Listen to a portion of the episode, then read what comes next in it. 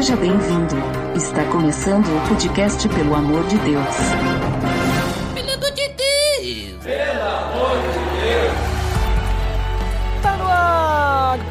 Podcast, pelo amor de Deus, eu sou Ed The Drummer e hoje estou com dois convidados que estão preparados para comemorar a Páscoa, direto do Resistência Podcast, Edivaldo Vieira. É um prazer estarmos juntos aqui hoje, eu fiquei muito feliz pelo convite, espero poder ajudar ou não. espero ajudar sim. não sei se estou tão preparado como ele falou, mas estamos aqui para ajudar no que for possível. Certamente esperamos isso.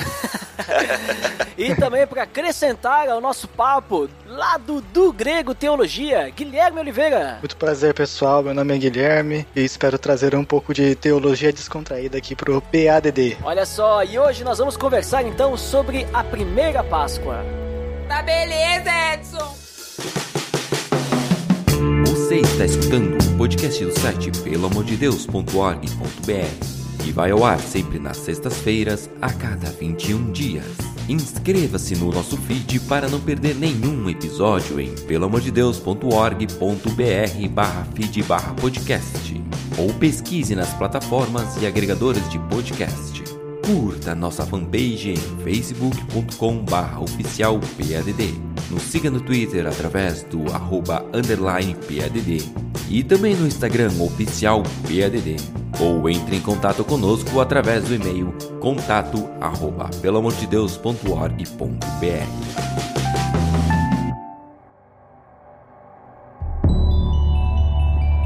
Então, pessoal, como comentário, então hoje nós vamos falar sobre a primeira Páscoa. Olha só, né? Como assim a primeira Páscoa? A primeira Páscoa que Jesus fez com os seus discípulos lá no cenáculo, né? É, não, não é bem essa. Nós vamos falar sobre a Páscoa lá, lá, lá, lá no início do Antigo Testamento, né? Se a gente for analisar pela, pela grandiosidade, pelo comprimento de folhas, né? Do, é, de palavras que tem o Antigo Testamento, é bem lá no início, lá no Pentateuco, lá dentro dos cinco primeiros livros da Bíblia. Vamos falar sobre a Páscoa lá do Êxodo. E antes da gente começar a falar sobre essa Páscoa, o que que era essa Páscoa, o que, como é que foi, o que aconteceu, por que que teve que acontecer e o que que significa para nós e tudo mais, é muito importante a gente contextualizar, né, onde é que ela se encontra, né, é, esse momento dessa Páscoa. Então, antes de falar sobre propriamente da Páscoa, vamos falar um pouquinho sobre o local onde ela se encontra, né, onde vai, vai acontecer a Páscoa lá na, na história, né? Ela vai acontecer lá no Egito. E aí, Edvaldo, eu te pergunto: estamos ali no Egito, como é que o povo de Israel foi parar no Egito? Porque essa Páscoa, né? Depois a gente vai entender o qual que é todo o significado dela, mas como é que foi parar no Egito aí o povo de Israel, que foi onde foi comemorada a primeira Páscoa? Então tudo começou, né, com um homem chamado José, famoso aí na história bíblica, um dos filhos mais novos aí de Jacó, né, que era filho de Isaac, que era filho de Abraão. A história diz que José foi vendido como escravo para uma caravana israelita ou ismaelita. Há umas controvérsias aí com relação ao nome, mas e aí ele foi vendido para um oficial do faraó chamado Potifar. Nesse meio tempo, José foi acusado justamente pela mulher de Potifar, que havia se interessado por ele, foi preso. Na prisão ele interpretou o sonho de dois presos do faraó, o copeiro e o padeiro do rei. Ele interpretou corretamente o sonho dos dois. O que aconteceria? O padeiro foi morto e o copeiro voltou a servir o rei. E José fez um pedido, né, ao copeiro de se lembrar dele quando estivesse diante de Faraó. Porém, ele fez justamente o contrário, né? ele se esqueceu. e depois de um longo tempo aí, passado dois anos, Faraó tem um sonho. E nesse sonho, que incomodou muito a Faraó, né? Os seus sábios não conseguiam interpretá-lo. Aí o copeiro se lembrou de José que estava preso lá e que interpretava sonhos. E os sonhos que José interpretava aconteciam da forma uh, que José interpretava, né? E aí Faraó mandou chamar José. José interpretou corretamente e José se tornou então o segundo no Egito. Se tornou governador do Egito. O segundo debaixo do faraó. Depois de um tempo houve fome na terra, porque a interpretação de José do sonho de faraó é justamente com relação àquele grande período, um grande período de, de fome. E aí José administrou esse período de, de abundância para guardar os alimentos. Quando chegou o período de fome, aí o povo começava a vir ao Egito para comprar comida. E nessas caravanas que vinham ao Egito, veio a família de José. E aí tem uns, momentos mais emocionantes na história de José, que é quando ele, ele sofre todas aquelas crises, né? De reencontrar os irmãos que o venderam para o Egito, né? E através da revelação que José faz, que nem os irmãos reconheceram, ele era muito jovem quando foi vendido. É, os irmãos já achavam que estava morto há muitos anos, provavelmente. Mas quando se encontraram ali, depois José perdoa os seus irmãos e há aquele encontro belíssimo, aqueles abraços. Então José pede a Faraó que o seu povo venha, então assim, morar no Egito, né? E esse povo foi se multiplicando muito, né? Igual o coelho. Eu acho que o povo hebreu cumpriu muito bem o mandamento de se multiplicar e encher a terra e encheu muito a terra do Egito, né? E assim, assim é o início, né, dessa Uhum. migração. A fome, né, a- a- e esse povo vai morar no Egito. E aí surge um novo faraó, né? No Egito passa-se anos, né? E surge um novo faraó aí que tem muito medo, né? Ficou assustado demais quando viu que o povo cresceu muito e ele ficou preocupado de perder o trono para esse povo, né? Uhum. Inclusive, né, tu citou José, né, toda essa, essa, esse ampassant, esse resumo histórico, nós temos dois episódios falamos sobre José, inclusive link no post, para se você quiser conferir aí a história, né, toda narrada, mas nosso, nosso nobre amigo Edivaldo já deixou aí bem resumido para nós entendermos, então, acontece que o povo foi parar lá em, no Egito por causa de uma fome, né, então, vamos dizer assim, tinha fome por toda a terra, e aí fugiram pro Egito porque eram os únicos que tinham comida na região, né? Os caras que, vamos dizer assim, guardaram alimento. E aí tu falou, Edivaldo, que o faraó que conhecia José, que gostava de José, que botou José lá como seu braço direito pra cuidar ali, né, dos alimentos, que, vamos dizer assim, só não morreu todo mundo na terra por causa de José, né? Foi por causa de José Exatamente. que, que o pessoal teve comida depois, né? É, meio que, né, um, é, com cuidado, assim, né? Porque ia ter fome alguns anos. Mas esse, esse, esse faraó morreu, né? Morreu, tivemos uma mudança de faraó. E agora, Guilherme, te pergunto aí, o que que acontece com o povo hebreu que tá lá? O Edivaldo disse que se multiplicou até demais, né? O que acontece Sim. com esse povo depois da morte de José? Porque José morreu, morreu também o faraó, né? Agora o faraó não conhece José, porque é outro, e José não tá vivo, então o povo tá ali. É um povo, vamos dizer assim, que acaba se tornando escravo. O que acontece depois disso daí? Então, o novo faraó ficou com medo do tamanho do povo hebreu, né, que cresceu demais e resolveu escravizar o povo para manter o povo de Israel fora de uma linha de influência e usar a força deles para criar a- as suas pirâmides, né? Quem sabe lá a, a esfinge. E mesmo assim, o povo continuava crescendo, continuava Deus abençoando o povo. E então o que, que ele decide? Matar os homens que nasciam. Então, o governo egípcio falou para as parteiras hebreias matarem quando forem meninos, mas elas temeram a Deus e não fizeram isso. Elas falavam que as mulheres hebreias eram muito fortes e quando chegavam no lugar, a criança tinha nascido. Imagina então a força que teria uma mulher para ter um filho antes da parteira chegar. Ou essa parteira moraria muito longe, ou a mulher era realmente forte para essa dica convencer, né? Mas dessa forma, Moisés nasce e então a mãe de Moisés, não podendo esconder mais o menino, decide colocar ele num cesto envolvido ali com betume e coloca no rio Nilo. E quem encontra o menino é a própria filha de Faraó que adota ele e o chama de nascido das águas, Moisés. Olha só. Inclusive, sobre Moisés, nós também temos episódios, personagens da Bíblia. Link no post pra você conferir. Aí, né, escutar tudo certinho. E aí, esse Moisés nasce. E por que que o Moisés aí, Guilherme, ele é importante ali pra história de Israel? O que que Moisés vai fazer? Porque o povo, beleza, o povo tá aí agora escravizado, né? Sim. Não tem pra onde ir. O faraó tá até matando os filhos dos caras, né? Não tem mais nem como crescer, mas mesmo assim eles são ainda um grande número. E aí nasce esse tal de Moisés. Por que, que ele é importante na história? Porque, diferentemente do resto dos israelitas, Moisés cresceu dentro da corte egípcia. Ele Hum. teve toda a educação erudita, conhecia as leis, conhecia tudo a respeito da cultura egípcia, mas mesmo assim ainda tinha o sangue hebreu e tinha consciência disso. E quando ele tinha lá por volta dos seus 40 anos e viu o seu povo sofrendo, ele não se conteve e acabou matando um funcionário egípcio egípcio. Diante desse fato e pela recusa dos hebreus, provavelmente por medo, né, de sofrerem mais ainda, porque a escravidão era dura, o chicote que instalava nas costas do, dos hebreus era doído. Eles rejeitaram Moisés e Moisés passou 40 anos do deserto pastoreando ovelhas, até que Deus se manifesta a Moisés numa sarça ardente, dizendo que ele deve ir ao Egito para resgatar o povo de Israel, que estava sofrendo e que Deus tinha ouvido seu clamor. E também porque já tinha se cumprido os 400 anos de escravidão que o povo de Israel passaria no Egito. Isso que Deus tinha dito a Abraão, lá quando fez o pacto com ele, antes mesmo de Isaac nascer, Deus anunciou a Abraão que o povo que viria dele passaria por muita dificuldade, mas que ao final do, da escravidão, ao final do sofrimento, ele levaria grande despojo. E assim Moisés volta para o Egito para tirar o povo de Israel e livrá-lo do flagelo egípcio. Olha só, então, Moisés, ele era um filho de, de Hebreia, né? Um hebreu, Uhum. que teria, vamos dizer assim, o seu destino seria a morte logo depois de nascer, mas, obviamente, por milagre divino, ele sobrevive. Obviamente, por milagre divino, ele vai parar na corte, ele é bem educado e tudo mais. Ele não abandona suas origens, né? Eu sempre lembro daqueles filmes e tal, e que vem um velho mais sábio, assim. Ele diz: Nunca esqueça das suas origens, nunca esqueça de onde veio.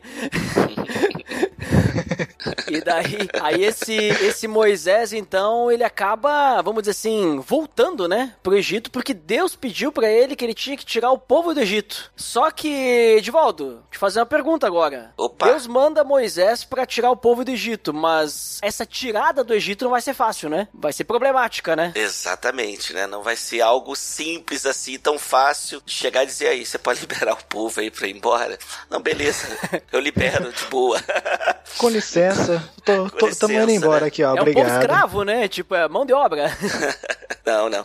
E você vê que nessa revelação de Deus, né, né, nessa teofania, né, nessa manifestação de Deus a Moisés, né, ali Moisés já fica preocupado, né? Como ele vai chegar? Como é que ele vai se, se posicionar diante de Faraó? Ele se recusa, né? se recusa, né? E, e, assim diz alguns comentaristas, eu acho interessante essa expressão, quando Deus diz assim: Eu sou o Deus de Abraão, Isaac e Jacó. Dizem alguns que pode ser que Israel, no seu primórdio, né, os hebreus fossem politeístas. Então, quando eles falavam o Deus de Abraão e de Isaac e de Jacó, para alguns não quer dizer que é o mesmo Deus ainda, mas era um Deus de cada patriarca ali. E aí, com essa revelação de Deus ali na sarça, ele diz: Eu sou o Deus de Abraão, Isaac e Jacó. Alguns acreditam que ali surge o politeísmo do povo hebreu. E aí ele vai para falar com o Faraó, e aí nós temos as famosas pragas que o Egito vai sofrer. E é interessante aí que o Guilherme falou, né? A questão da. Você vê a providência de Deus, né? Deus coloca Moisés lá dentro, né? De forma providencial, porque era, estava no plano de Deus tirar o povo do Egito e era promessa de Deus, como foi feito a Abraão. E aí tem todas as dificuldades. O próprio Deus endurece o coração de Faraó para não liberar o, o povo, né? E aí você tem as pragas, né? Dizem alguns que as pragas, pelo Egito, né, ser politeísta e o Egito adorar várias divindades, a gente sabe disso, a história mostra bem essas divindades aí. Então havia uma adoração a, a várias divindades. E alguns ligam, fazem um link a cada praga dessa a uma divindade egípcia. Então tem um simbolismo também é, para mostrar que o Deus de Israel é o Deus superior. No mundo antigo era muito comum isso, né? Luta entre deuses. Você, quando faz leitura de alguns textos antigos, até extra-bíblico, né? Você vai ter muito essa questão de, de deuses ou casal de deuses, né? Ou vários deuses, né? Brigando. Mas nessa situação específica, a Bíblia quer mostrar e deixar muito claramente que existe somente um Deus, né? E que tem um poder sobre todos os elementos. E tem poder sobre todas as coisas. E aí são enviadas as pragas, né? A água que se transforma em sangue. Aí nós temos a invasão das rãs. Nós temos a invasão de piolhos. A praga das moscas. A peste nos animais. A praga das úlceras. Né? A praga da, da chuva de pedras ou a saraiva, né? Que vai cair sobre o Egito. A invasão de gafanhotos. Nós temos as trevas, né? Também é um simbolismo. Você vê que o deus mais importante do Egito é o deus Ra, o deus Sol. E aí a nona praga traz trevas ao Egito, isso traz um, imagina, um pânico terrível aos egípcios. E a décima praga, que é a morte dos primogênitos aí,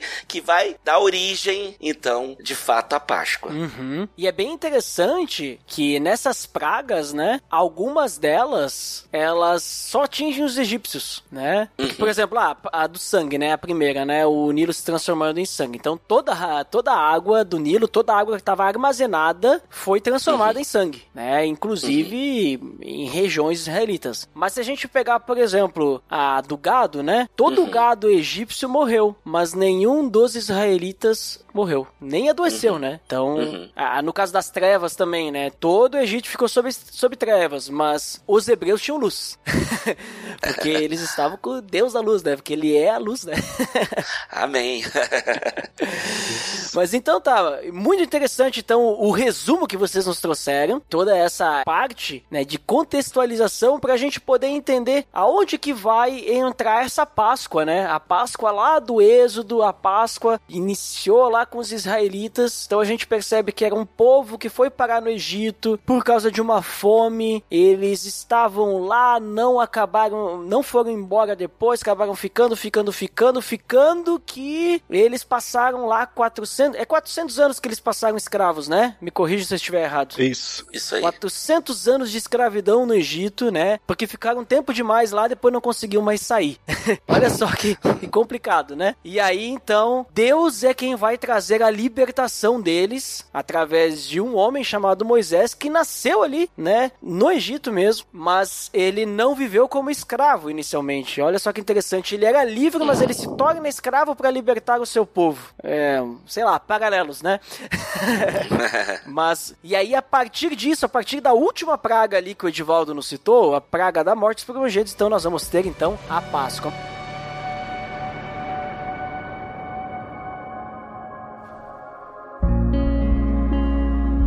Então, pessoal, então temos aí contextualização da Páscoa, né? E a Páscoa ela vai surgir dentro de uma preparação ali em uma das pragas, né? Que nem foi comentado anteriormente, a última praga, a décima praga, a morte dos primogênitos. Então, Deus ele orienta, dá as orientações da Páscoa para evitar, né, sofrer essa praga. Mas eu te pergunto, Guilherme, por que primeiramente, né, Deus envia as pragas, né? O Edivaldo falou que o Deus mesmo que endureceu o coração do faraó, e aí ele envia as pragas e tudo mais. Mas por que Deus ele trabalha dessa forma? Será que é só pela questão ali de mostrar que Deus é um Deus maior, como o Edivaldo comentou, né, que algumas pessoas creem que cada praga está relacionado com Deus egípcio para mostrar que é apenas um Deus e é um Deus que está sobre todas as coisas e tudo mais? Ou tem mais motivos e tal? Ou é realmente só isso? Então, eu acredito que além dessas questões, né, de Deus mostrar que ele está sobre todos os elementos, que ele é o todo-poderoso, tinha a questão dele se manifestar como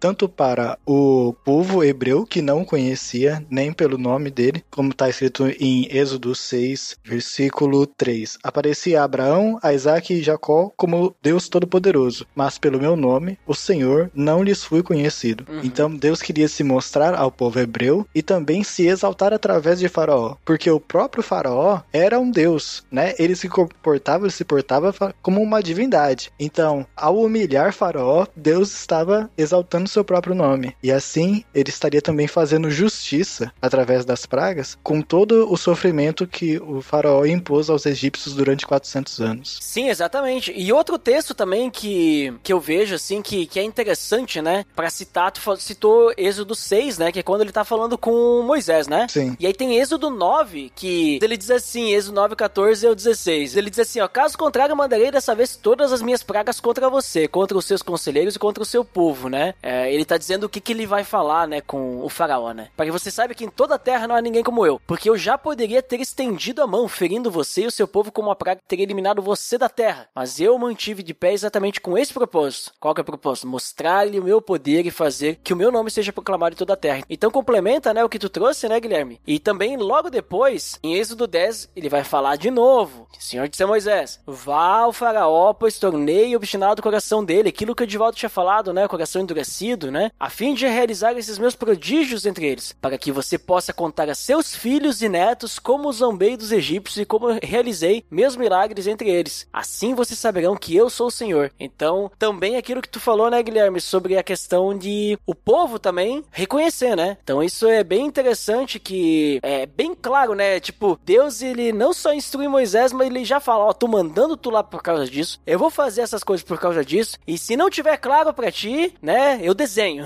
se precisar. Mas aí, então, eh, temos aí as pragas acontecendo e aí vai vir a décima praga, a morte dos primogênitos. E Edvaldo, eu falei, né, que a, a preparação da Páscoa vem no meio dessa praga. Por causa que Deus, ele dá instruções aos hebreus de como não serem afetados, né? Nessa uhum. décima praga, né? E quais são essas instruções aí que Deus dá pro, pros hebreus, no caso, né? Uhum. É, traz é, é do, no, no, texto de Êxodo, capítulo 12, né? Você tem ali uma, uma, longa instrução com relação bem detalhada, né? Como Deus sempre faz, né? De forma bem detalhada, vai trazer as instruções com relação à preparação para que o povo hebreu não sofra os danos, né? Que seria a morte dos primogênitos, né? O primeiro filho nascido morreria de todo o Egito ou de todos aqueles que não cumprissem ali as instruções que Deus estava dando. Então, a partir de Êxodo capítulo 12, é, Deus dá essas instruções ao povo que eles iam tomar lá um cordeiro, segundo a casa dos seus pais, né? É um cordeiro para cada família, para cada grupo familiar, né? E se a família fosse pequena, né, para um cordeiro, então é, chamava o vizinho, né? O vizinho mais próximo ia participar. E o texto lá no versículo 4 vai dizer conforme o número de almas, né? né? Conforme cada pessoa ali. Então conta todo mundo, né? Mulher, a sogra, as crianças, todo mundo era contado nesse cálculo aí, né? O cordeiro tinha que ser sem defeito, sem nenhum tipo de defeito, perfeitinho, macho, varão de um ano, novinho. Poderia ser um cordeiro ou um cabrito, né? E aí, segundo o texto de Êxodo, né? Versículo 6, e o guardareis até o décimo quarto dia deste mês, e todo ajuntamento da congregação de Israel imolará no crepúsculo da tarde. Então, ao anoitecer, todo Israel ia imolar o cordeiro, o sangue ia ser colocado nas ombreiras, né? Nas ombreiras, ambas ombreiras da, da porta, né? De cada tenda, nas casas ali, né? De cada casa, em que o comerem. E naquela noite eles tinham que comer a carne assada no fogo, os pães asmos e a, as ervas amargas, que tudo, tudo isso tem um simbolismo, né? Não podia comer o animal cru, nem cozido em água, tinha que ser assado no fogo. Cabeças, pernas, tudo assado. Então você vê que é uma longa instrução e eles tinham que seguir ali passo a passo. Parece uma receita, né? Uma receita. então você pega lá um quilo de cordeiro, corta e tal parte e tal, não sei o que, coloca um vinho branco, brincadeiras à parte. Então tinha toda uma instrução, uma preparação, porque Deus é um Deus zeloso, né? Ele é um Deus zeloso. Então tudo que nós fazemos para ele tem que ser com zelo, né? E aí eles comeram ali do, do animal e celebraram então a primeira Páscoa, né? Essa libertação que ainda não tinha acontecido, né? Mas que iria acontecer, porque era promessa de Deus. Então essa uhum. passagem da escravidão para a liberdade, né, aconteceria após essa décima praga acontecer. Né? Inclusive tu falou passagem, passagem para mim essa palavra me lembra de algo. Qual que é o significado de Páscoa? É exatamente essa passagem aí, né? Também posteriormente você vai ter a cena famosa, né, registrada aí é, no livro do Êxodo, que é a passagem do Mar Vermelho, né? Que uhum. é o uhum. grande símbolo dessa expressão de passagem, né? A libertação de fato, porque aí Faraó vem persegui-los, né? Faraó, Sim. depois da morte do seu filho primogênito e o sofrimento de todo o Egito, ele vai e deixa Moisés ir, mas no meio do caminho ele resolve persegui-lo novamente. E aí você tem a passagem do Mar Vermelho e aí você tem a comemoração da Páscoa. Alguns vão dizer, e aí é uma conjectura, que em Êxodo capítulo 5, versículo 1, né, quando Moisés está tá lá diante de Faraó, né, tentando convencer Faraó lá de libertar o povo, o texto vai dizer assim: depois foram Moisés e Arão e disseram a Faraó: Assim diz o Senhor, Deus de Israel, deixa aí o meu povo para que celebre uma festa no deserto, né? Alguns vão acreditam que havia algum tipo de festa desse povo, mas isso é uma conjectura, né? Talvez é, essa festa já se Deus já tinha revelado alguma coisa a Moisés que seria a Páscoa. Alguns acreditam que tinha alguma festa que o povo já comemorava e foi uma evolução dessa festa, né? Não sei se isso de fato procede, mas é um apenas um parênteses aí como fato curioso, né? É, bom, o povo realmente festejou, né? Só que do outro lado do, do Mar Vermelho. Exatamente. Sabe? Quando os egípcios caíram lá, ah, pegou o tamborzinho ali e começou a tocar. Agora Moisés tinha que ter muita paciência, né, rapaz? Você vê que eles que chega diante do mar, aquela, aquela reclamação toda, né? Chegamos Nossa, aqui cara. pra morrer aqui, era melhor ter ficado lá. Nossa. E tá só começando, né? Porque no tá deserto. né, Meu velho? Deus. É, eu achei interessante você ter mencionado essa questão de da Páscoa, né? Será a passagem no Mar Vermelho. E também tem a questão apontada em Êxodo 12, versículo 12. Porque naquela noite passarei pela terra do Egito e matarei na terra do Egito todos os primogênitos, tanto das pessoas como dos animais, e executarei juízo sobre todos os deuses do Egito. Eu sou o Senhor. Então, essa passagem em que executaria o juízo também é a Páscoa, né? E eu acho interessante também como esse ritual da Páscoa é um ritual de fé, principalmente naquele momento para os egípcios, porque eles tinham que comer depressa. Por quê? Porque eles tinham que acreditar que eles estariam realmente de partida. Tipo, não é porque, ah, a gente tá comendo aqui rapidinho porque Deus mandou. Mas não só porque Deus mandou, mas porque nós acreditamos que nós estamos para ir embora depois de todo esse tempo. Deus manifestou seu poder e agora nós vamos embora. Sensacional, né? Exatamente, exatamente. Eu ia até comentar sobre essa questão de passagem também do, do anjo da morte, né? Que ia passar, né? Daí tem essa passagem, eles, né? E aí tu comentou sobre essa, essa rapidez aí, Guilherme. Que eles que comer depressa e tudo mais. E o Edivaldo falou ali dos preparativos, né? Uma, um monte de instruções. Inclusive, né? Se algum deles tivesse aí na época de Jesus um programa culinário, seria o programa Menos Você, né? Porque tem que ser mais de Cristo, né? Mais difícil, né? Aí eu, hoje vou ensinar a fazer aqui preparativo da Páscoa, menos você. Tá, Mas voltando. Aí tu comentou que ele tinha, tinha que ser rápido, né? E inclusive tem alguns, algumas instruções sobre ah, se for muito pra, pra sua família, divida com a família do seu vizinho e tudo mais, né? Tem algumas coisas assim. E até o motivo de ser pão asmo, né? Que é o pão sem fermento, também tem motivo por causa de alguma coisa relacionada com essa saída, né? Que êxodo, inclusive, a palavra êxodo é saída, né? Se não me engano, né? Isso. Então, me diz aí, Guilherme, tipo, qual que é o significado aí desses itens que estão presentes aí na, na- nessa comemoração ali da Páscoa e em todo esse preparativo aí que tinha pra fazer a Páscoa do jeito certinho, né? Vamos dizer assim, né? Por que, que é dessa forma? Isso poder nos trazer aí os significados, né? Porque eu peguei o lance da tua rapidez aí, né? Não do rapidez de tu falar, mas tu falou que eles tinham que comer depressa, né? Então, começando pela parte do cordeiro, quando o anjo da morte passasse e visse que os umbrais da- das portas das casas dos hebreus estavam com sangue, eles entenderia, né, que já houve morte naquele, naquela casa. Hum. O- outro ser teve sua vida tomada. Então, Hum. O, o primogênito dali não seria morto. Alguém tomou o lugar do primogênito. Ó, interessante isso aí, hein? Ó, gravem É. isso aí, hein? Importante. Informação aqui que tô trazendo. Informação aí, Rogerinho.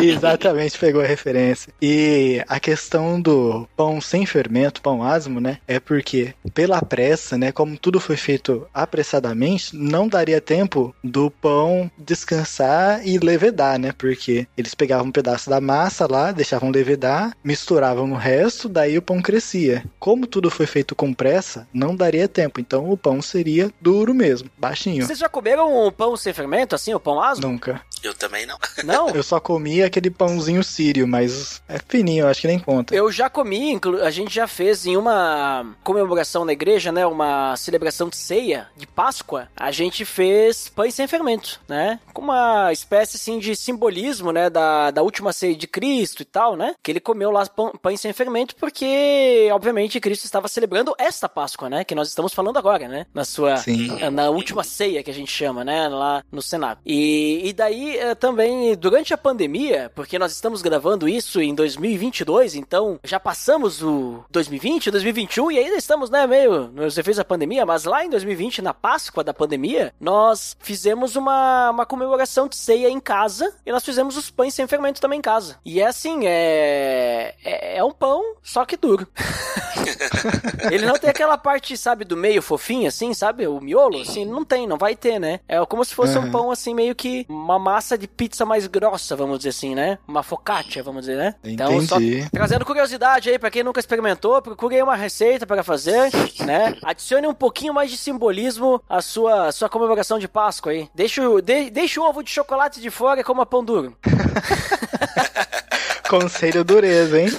Olha só, não foi intencional. Mas continue, Guilherme. Eu te interrompi ali só pra trazer essa curiosidade. Imagina. E a questão das ervas amargas, elas trariam à lembrança todo o sofrimento que a escravidão no Egito trouxe a eles, né? Isso, através das gerações, seria lembrado, né? Tanto a questão do, do pão asmo quanto Uhum. as ervas amargas trariam memória desse período que eles passaram. Olha só, então é bem interessante isso que tu acabou de falar. Memória, né? É, essa comemoração de Páscoa. Porque assim, eles poderiam simplesmente ter. Ah, mata um cordeiro aí, passa o, o sangue na porta e pronto, acabou, né? Mas Uhum. tu vê como é que Deus trabalha, né? Ele sabe que nós esquecemos das coisas. E todo ano, ou às vezes até todo mês, a gente precisa estar lembrando de algo, né? E nada melhor pra lembrar as coisas e facilitar gravar do que tu fazer algo, vamos dizer assim, que seja simbólico, né? Que tu tenha que fazer algo, né, para aquilo, não simplesmente, ah, vamos aqui lembrar daquilo. Vou contar uma historinha pra vocês aqui. Não, não é uma história, a gente está fazendo, né? Nós estamos fazendo como as pessoas, os nossos antepassados que saíram do Egito e agora nós estamos aqui, sei lá, em Jerusalém, né? Estamos aqui na nossa terra, estamos comemorando novamente para lembrarmos como que nós viemos parar aqui. Então, muito importante isso que tu acabou de falar, memória, né? E isso é, obviamente, que Deus, em sua sabedoria infinita, né, sabe lidar com as coisas, né? Mas, olhando agora para toda essa questão, questão de memória, e aí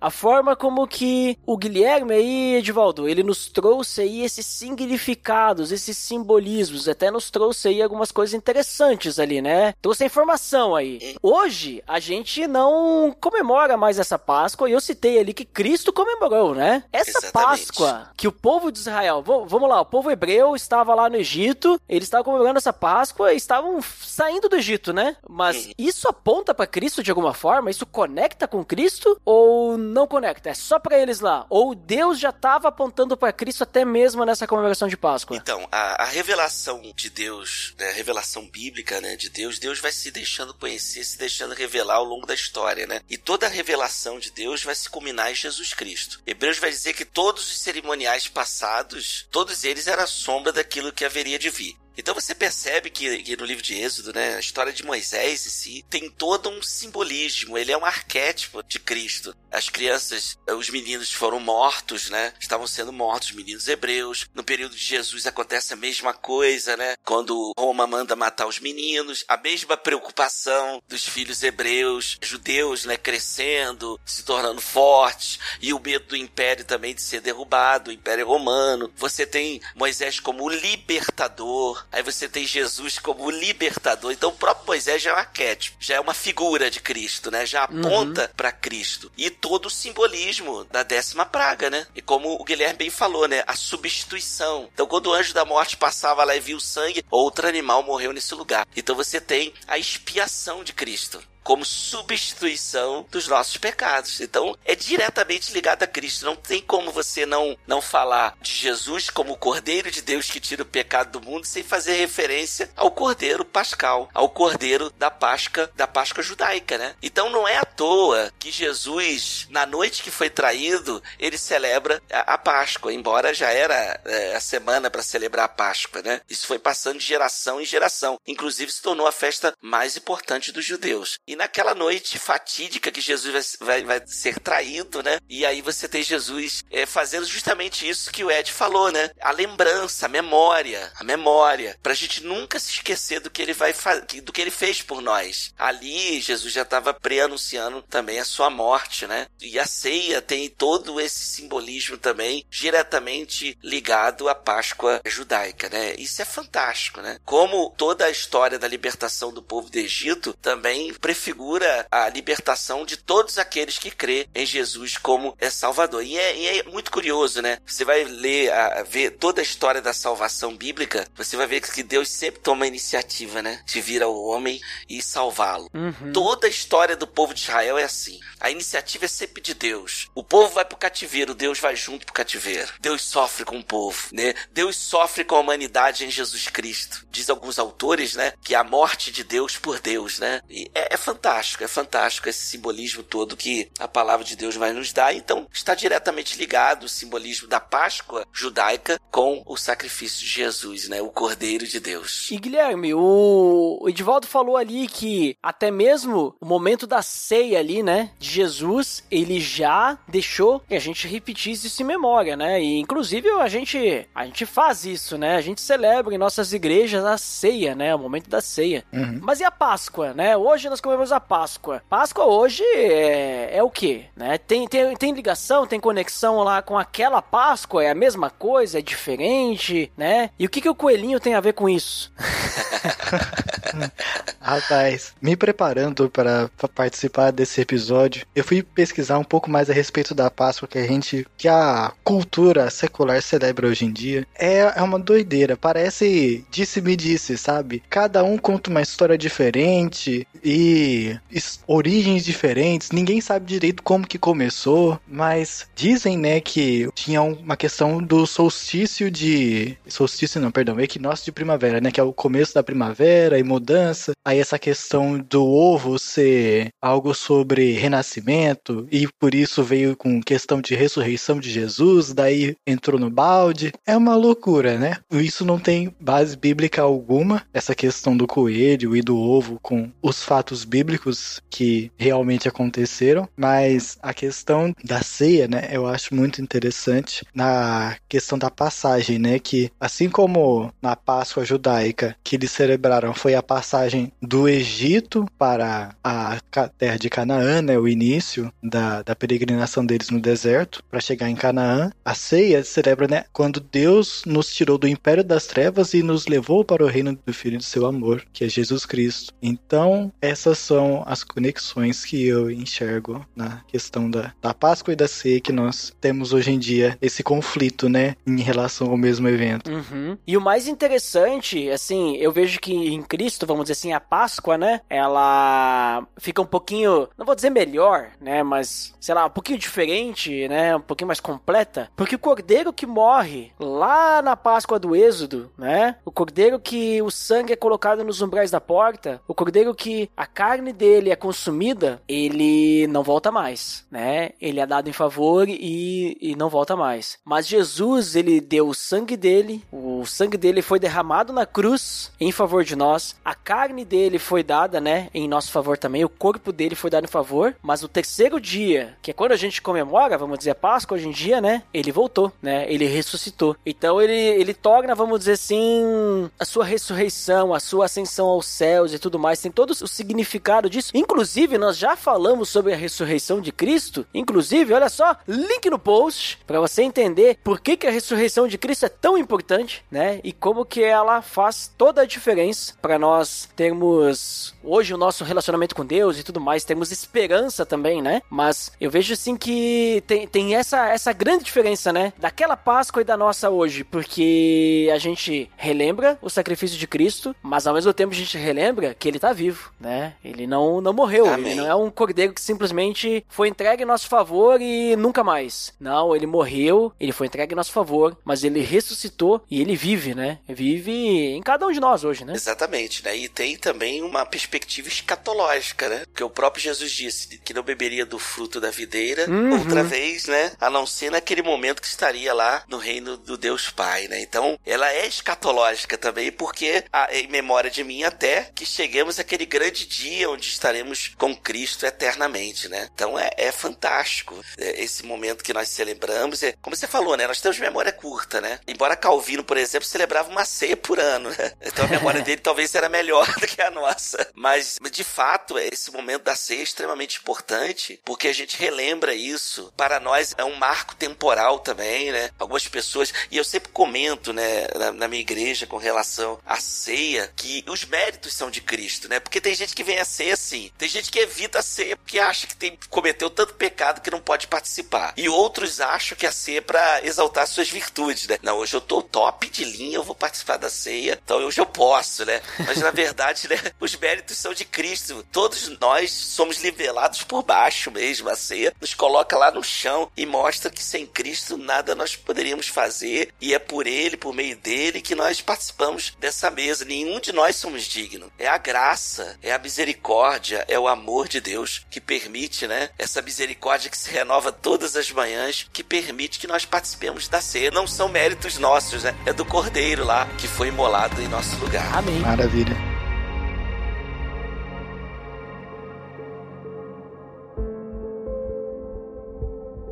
Então, pessoal, show de bola o nosso papo. Acho que ficou bem claro aí, né, sobre toda essa questão da Páscoa, mas hoje nós comemoramos uma Páscoa ainda maior, melhor, né? Não em demérito daquela Páscoa dos judeus, não é isso, né? Mas eu quero dizer, pô, o nosso o, o nosso Senhor morreu para nos salvar e ressuscitou e tudo mais, e agora a gente comemora isso, né? Não comemoramos mais uma simples saída do Egito, mas uma libertação, que nem o Guilherme falou, das trevas, né? Agora a gente pode viver para Deus verdadeiramente, né? De forma completa. E aí, Guilherme, vamos começar contigo aí. Nos diga aí o que você finalmente considera e depois também nos diga onde a gente pode encontrar. Beleza. Eu achei maravilhoso participar aqui do episódio. Refletir a respeito da Páscoa e da ceia é uma coisa maravilhosa que nós precisamos fazer, acho que mais do que uma vez por ano, porque é maravilhoso ver como que Deus transformou e cumpriu as suas promessas desde o povo, desde a Adão, que fez a promessa que o filho da mulher pisaria na cabeça da serpente, e isso se cumpriu em Cristo. Como que a Páscoa se cumpre em Cristo, tudo se cumpre em Cristo e traz nova esperança através da, da ressurreição, e como que a ceia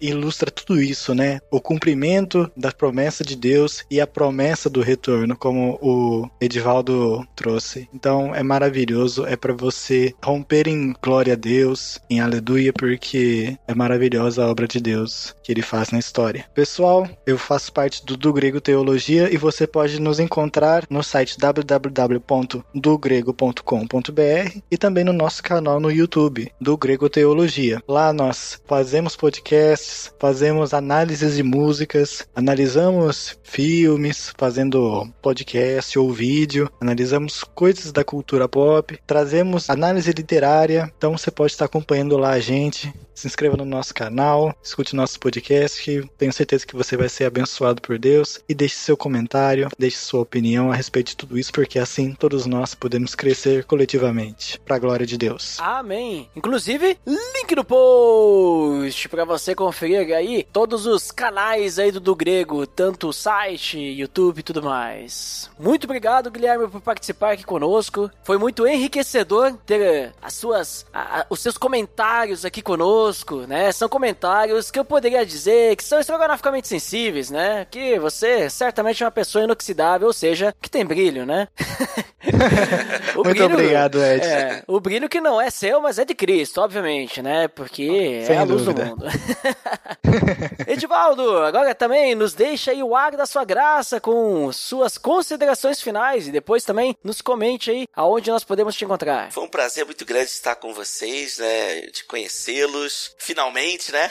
Conhecê-los. Prazer estar com o Guilherme aí, de compartilhar esse momento tão precioso, né? Me lembro das palavras do apóstolo Paulo, quando eu penso na ceia, no que Cristo fez por nós, em nós e através de nós, quando ele diz assim: Miserável homem que sou, quem me livrará do corpo dessa morte? Ele mesmo responde, né? Graças a Deus por Jesus Cristo, nosso Senhor. Graças a Deus por Jesus Cristo, nosso Senhor, que se entregou em nosso lugar para que tivéssemos uma vida além dessa vida e uma vida abundante importante aqui. Foi muito bom participar, né? É bom refletir sobre esse tema. Tá chegando aí a Páscoa, né? E que você celebre essa Páscoa com a sua família, com a sua comunidade cristã, de todo o coração, de toda a alma, lembrando daquilo que Jesus fez pela sua vida. Você pode nos encontrar lá no podcast do Resistência, né? resistenciapodcast.com. Você vai nos encontrar lá falando mais alguma coisinha lá sobre alguns assuntos, né, relacionados à vida cristã. Se quiser também pode entrar no Insta da nossa igreja, IP Sanglard, que você vai também nos encontrar lá e também no nosso canal do YouTube, também o canal da nossa igreja. E vai ser um prazer recebê-lo e conversar com você também. Olha ali então, link no post para você conferir também os links do Edivaldo. Edivaldo, muito obrigado também, né, por seus comentários aí essenciamentais. Você que é uma sumidade, né, uma pessoa que merece o respeito tecnológico. Eu tô com saudade de fazer os elogios elogiáveis porque a gente não tem mais área de feedback aqui no PLD. E aí eu sinto falta de elogiar as pessoas. É, aí eu acabo ficando aqui taciturno, né? Porque eu sou uma pessoa frugal e preciso, né, colocar para fora algo que possa ser perene, né? Ou seja, que dura muito. Isso aí. Mas muito obrigado mesmo, pessoal, por participar aqui conosco. E eu gostaria também de dizer aqui, deixar aqui minhas considerações finais, né? E gostaria de dizer que conhecermos, né, a, a primeira Páscoa, né, nos, nos dá muito entendimento, né? Por que que o povo de Israel tinha que celebrar essa Páscoa todo ano? Por quê? E por que que Jesus, na última ceia, foi fazer aqu aquela Páscoa lá do, né? Ou seja, ele fez a, a ceia do jeito que ele fez, né? Ele estava celebrando a Páscoa. E o que que Jesus ele nos traz? O que que a Páscoa remetia a Jesus? Eu acho bem interessante e importante a gente ter esse entendimento, né? Esse conhecimento, porque isso nos faz valorizar cada vez mais toda a obra de Cristo e não só a obra de Cristo na cruz, tudo mais, mas a obra de Deus para poder chegar até Cristo, né? Tudo aquilo que Deus projetou desde a queda, como vocês comentaram agora nas suas considerações finais, né? Tudo aquilo que ele já preparou de antemão que a gente pudesse novamente se reconciliar reconciliar com Ele. Então isso é maravilhoso. E a gente, quanto mais a gente conhece a Deus, mais a gente fica maravilhado. Então, muito obrigado para quem nos escutou até aqui e até o próximo episódio. Até mais! Pelo amor de Deus!